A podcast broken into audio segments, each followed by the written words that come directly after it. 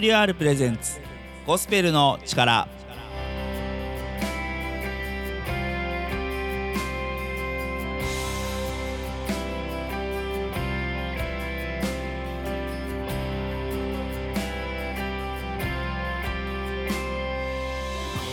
皆さんいかがお過ごしですか？TWR がお送りするゴスペルの力のお時間です。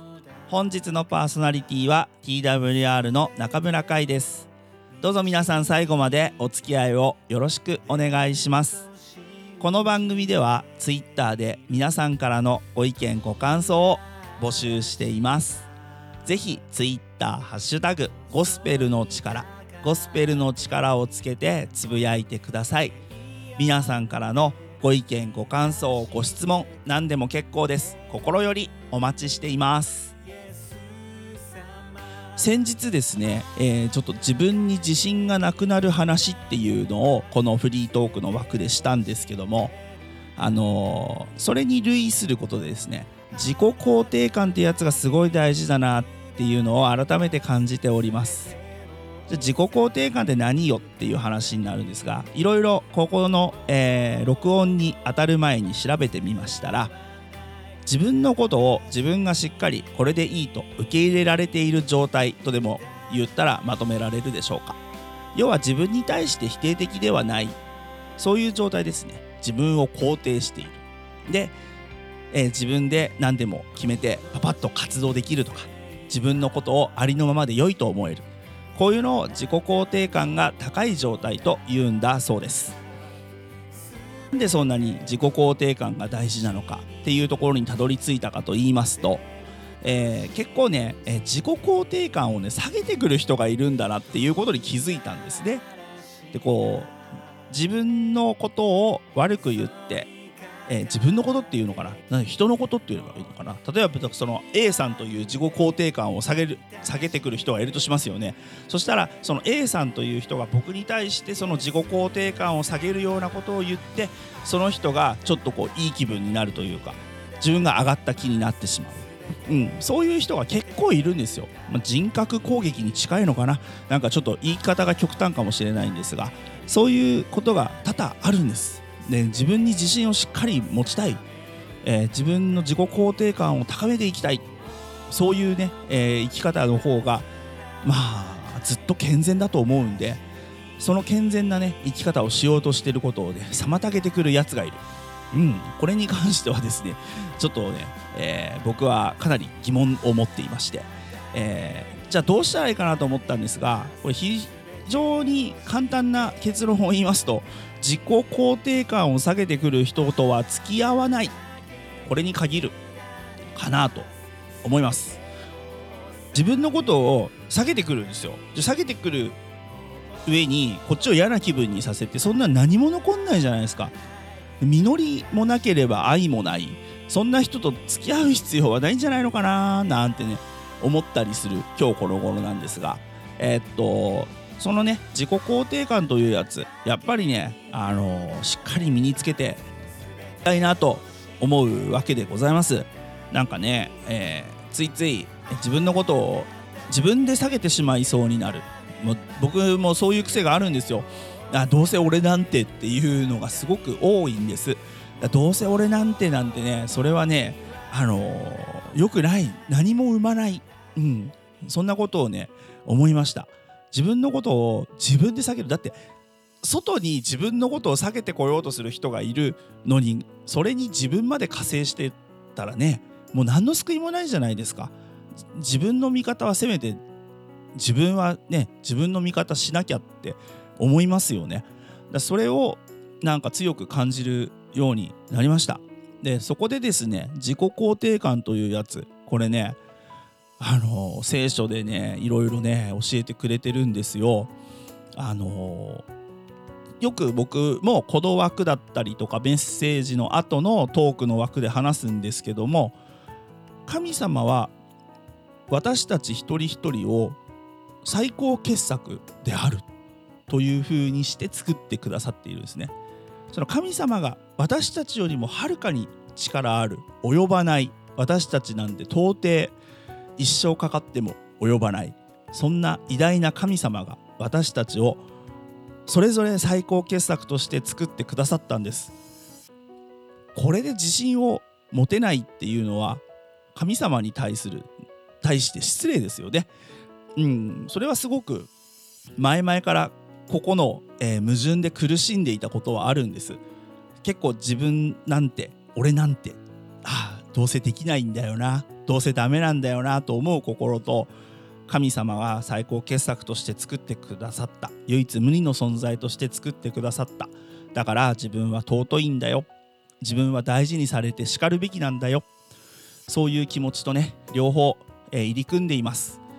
だけどここはね一つ神様の方をしっかりと見て自分が、えー、存在していいありのままでいていいというそこに自信を持ってフォーカスして生きていきたいなと思いました。本日のオープニングナンバーです。中山優太で都目指して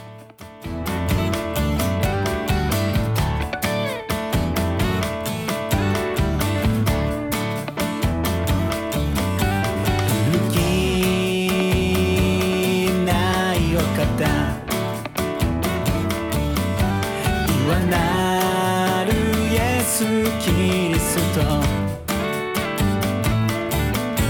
変わらない見てが。我らを導く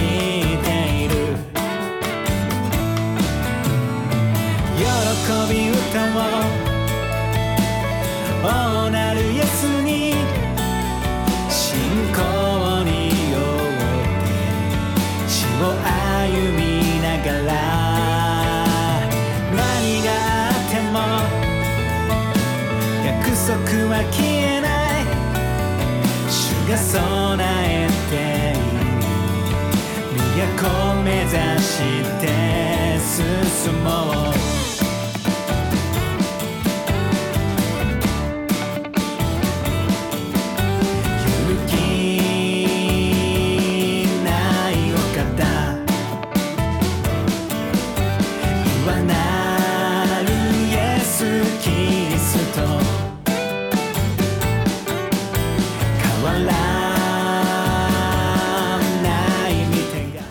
た曲は中山優太で「都目指して」でした。この曲をいい曲だと思ったら Twitter ハッシュタグゴスペルの力をつけてつぶやいてください。また皆様からの曲のリクエストも Twitter ハッシュタグゴスペルの力でお寄せください。お待ちしています。ここからは聖書からのメッセージをお届けします。本日のメッセンジャーは熊本県希望が丘キリスト教会の本堀修一牧師で人生を変える出会いと題してメッセージをいただきます。神様からの励ましや癒しをどうか受け取ってください。皆さんに届きますように。え皆さんこんにちは。お元気でしょうか？熊本市にあります希望が丘キリスト教会の牧師をしています。本堀修一と言います。え今日も聞いていただいてありがとうございます。えしばらくお付き合いください。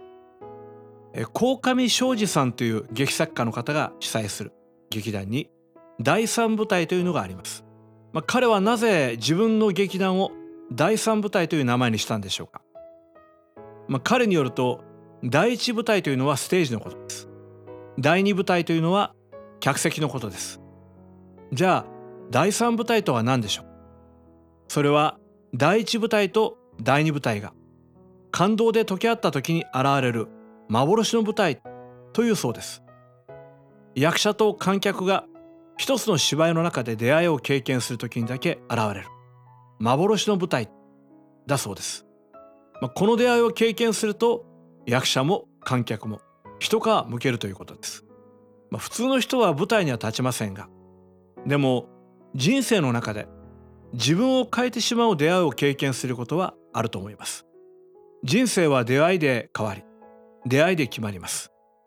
まあ、その実例を聖書の中で見出すことができます。ヨハネの福音書の最後に復活したキリストと対面する一番弟子のペテロの記事が出てきます。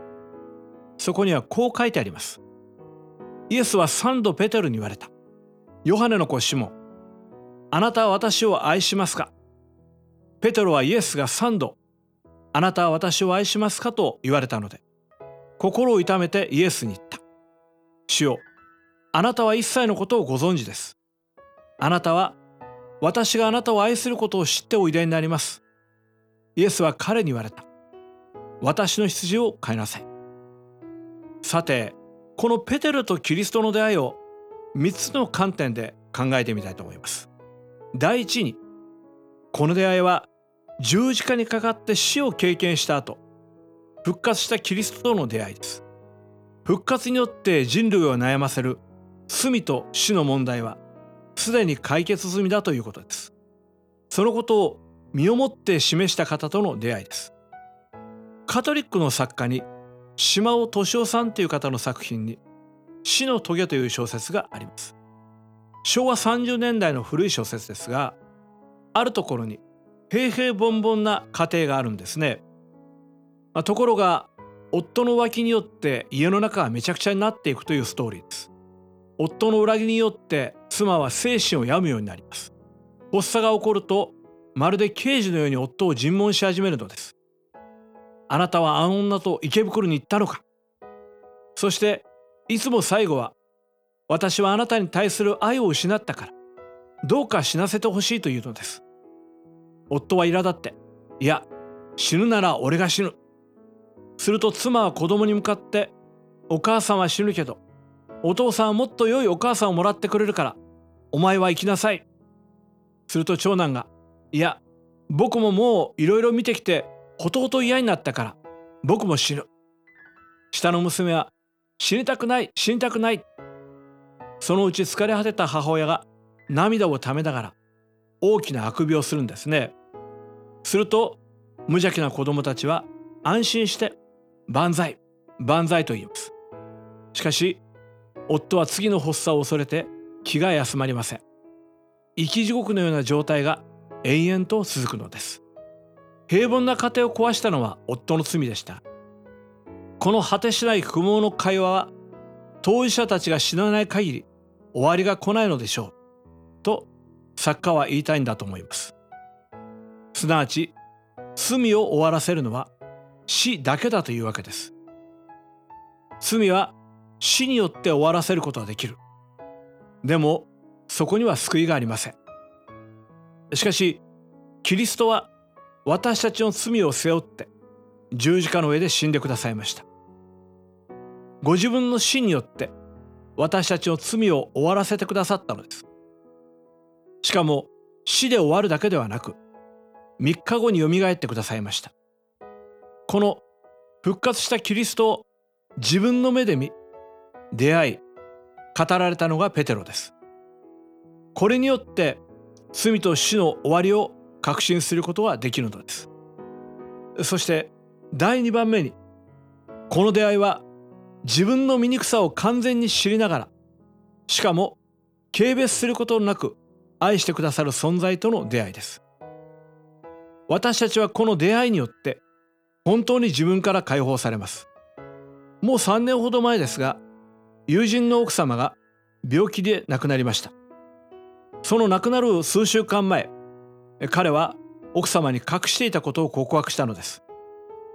実はある人を許してなかったんですね。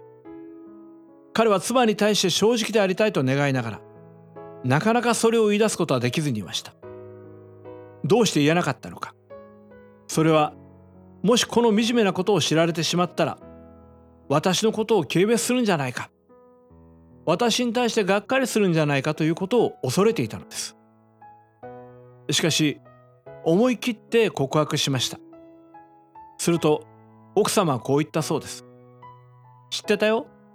でもいつか神様が解決してくださると信じてずっと祈っていたよ。そうか知っていたんか。うん。でも思い切ってそれが言えるってあなたは勇気があるわね。そう言われた時の解放感は本当に何とも言えないものです。自分のありのままの全部を見せても責められず軽蔑されず愛が継続すると分かると本当に勇気が湧いてきます。そしてキリストはもっともっとそういう方なのです。あなたの人生の出来不出来によってあなたを愛したり愛さなくなったりする方ではありません。どんなに醜いことをしでかす人であったとしてもキリストはあなたをお見捨てにならないのです。なぜそういうことができるのでしょう。実はこのペテロという人は十字架を目の前にしたキリストを三度もあんな人知らないと言って裏切った人です。そのペテロに対して三度あなたは私を愛しますかと尋ねてくださいました。それはなぜでしょうか。それはキリストがペテロを愛しているからです。なぜなら自分が愛している人の愛を確かめたくなるのが愛の本質であるからです。自分にとってどうでもいい人はその人が自分を愛しているかどうかなどいうことも気にしないのです。そして最後にこの出会いは自分に使命を授ける方との出会いです。キリストは大失敗をしたペテロにこう言いました。私の羊を飼いなさい。あなたの作り主はあなたに使命を授けてあなたをお作りになりました。人はその使命に生きる時生まれてきてよかった。人生を充足感を覚えて生きることができます。この使命というのは何も目立った仕事をすることや偉大な賞をもらうことばかりではありません。例えば病に倒れ現役を退き入院生活を続けるような中でその状況の中でどう生きるかこの境遇に対してどう向き合うか与えられた残りの人生の中で人生の与え主に対してどのような態度で生きていくのかこれも立派な仕事です。なぜなら仕事とは第一に人にどう思われるかよりも神にどう答えるのかによって意味付けをしていくものだからです。神に忠実に生きる人生は他の人を励まし良き感化を与えていくことができます。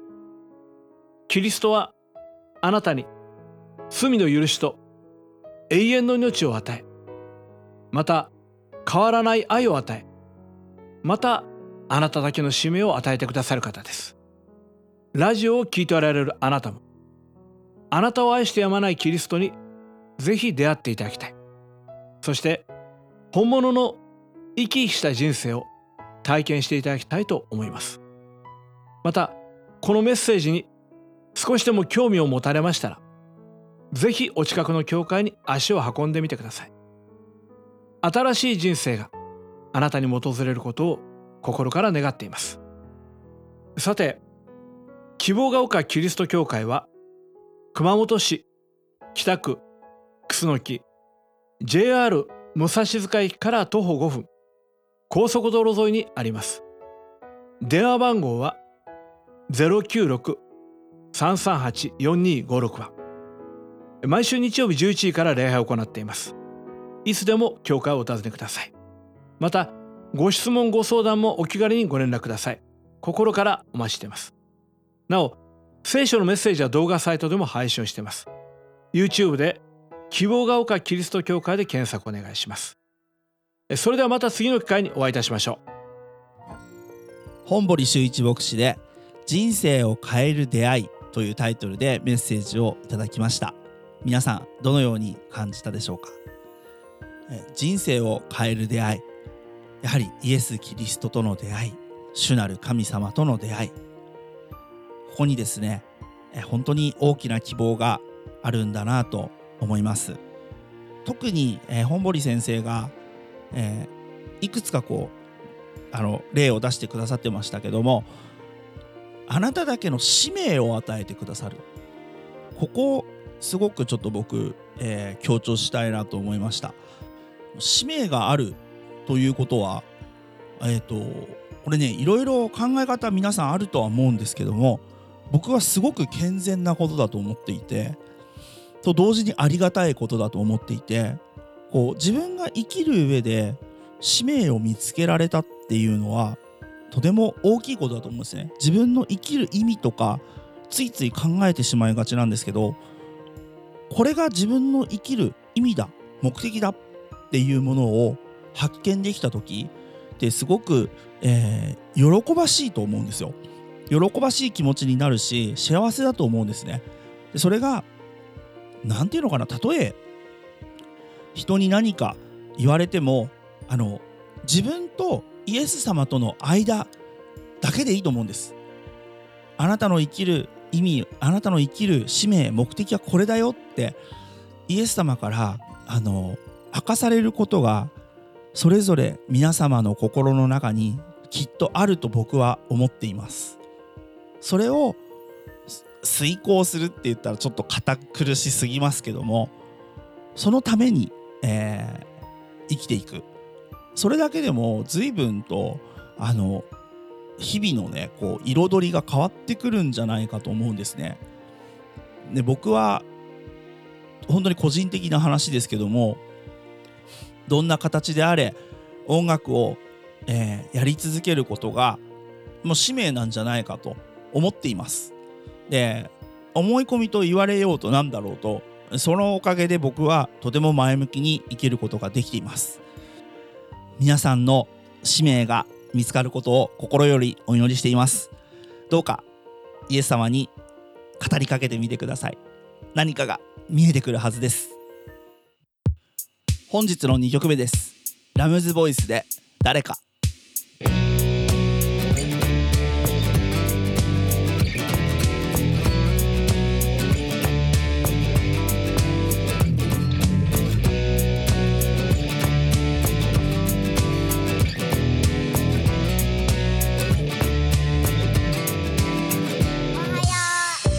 あるんだ。学校だ塾だ。予習に復習に宿題もたんまり。朝から晩まで机に向かってみんなと一緒でもなんとなくだんまり。積字偏差値標定平均。何でもかんでも数字で暮らすわけ。だけどあるはず数字じゃ見えない。僕らの持ち味私の生きるわけ。魂が叫んでいるのさ。心から体さえ。呼び求めてるのさ。認めてよ。満たしてよ。誰か。カラカラの。誰か。この命。誰か。井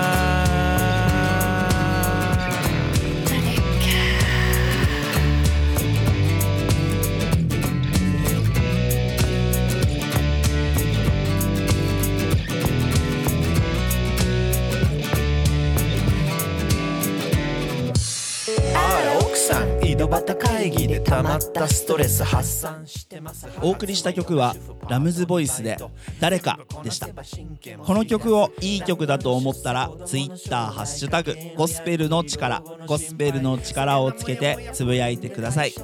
また曲のリクエストも Twitter ハッシュタグゴスペルの力をつけてつぶやいてください。皆さんからのリクエストご意見ご感想いつでもお待ちしています。ここからはエブリマンアウォーリアのショートプログラムをお送りいたします。それではお聴きください。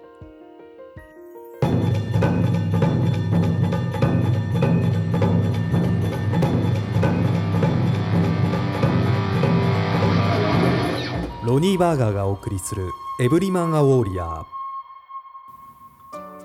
誰がもっとお金があることを望むでしょうある教会では神様が皆さんの富を増やされることについて重点的に教えています。献金する方法と信仰次第で神様は必ず祝福してくださると教える教会さえあります。本当にこれがお金と成功について聖書が教えていることなのでしょうか。聖書によればお金の使い方がうまくいくかどうかはいろいろな条件によります。私の知り合いのクリスチャンで経済的にうまくいっている人は惜しみなく施し神様に信頼を置いて歩んでいます。またそれだけでなくお金をしっかり管理し一生懸命働き借金をせずとても質素に生活しています。これら一つ一つの事柄に誠実であれば皆さんは祝福されます。喜んで与えること貯金すること借金をできる限りしないことそして神様が皆さんに与えてくださった全てのものをよく管理することについてはどれも聖書に書かれており神様が大切にされている事柄なのです。本日のメッセージはいかがでしたか？エブリマンウォリアーでは皆様からのご意見ご感想をお待ちしています。詳細はホームページ emaw.jp emaw.jp をご覧ください。それではまた次の時間にお会いしましょう。エブリマン・ア・ウォーリアのショートプログラムをお送りしました。この内容に興味を持った方は emaw.jp までお便りをください。またツイッターハッシュタグゴスペルの力でも男性のあなたのご意見をお待ちしています。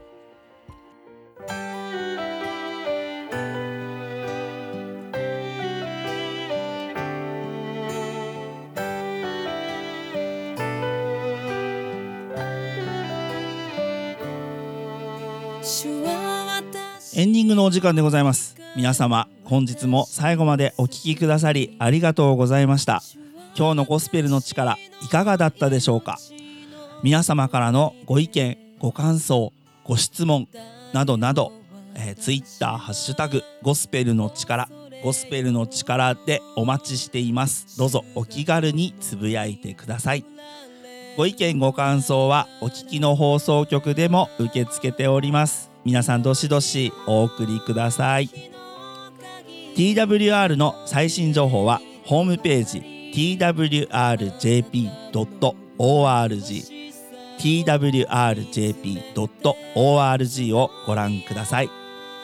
各種 SNS、インスタグラム、Facebook、Twitter でもハッシュタグ TWRJAPAN TWRJAPAN で最新の情報を公開しています。ぜひフォローをお願いします。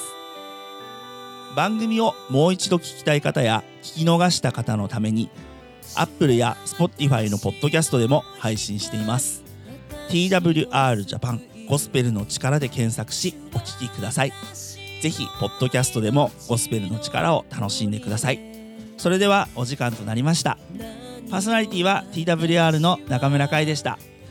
どうか皆様の上に神様の豊かな祝福がありますように。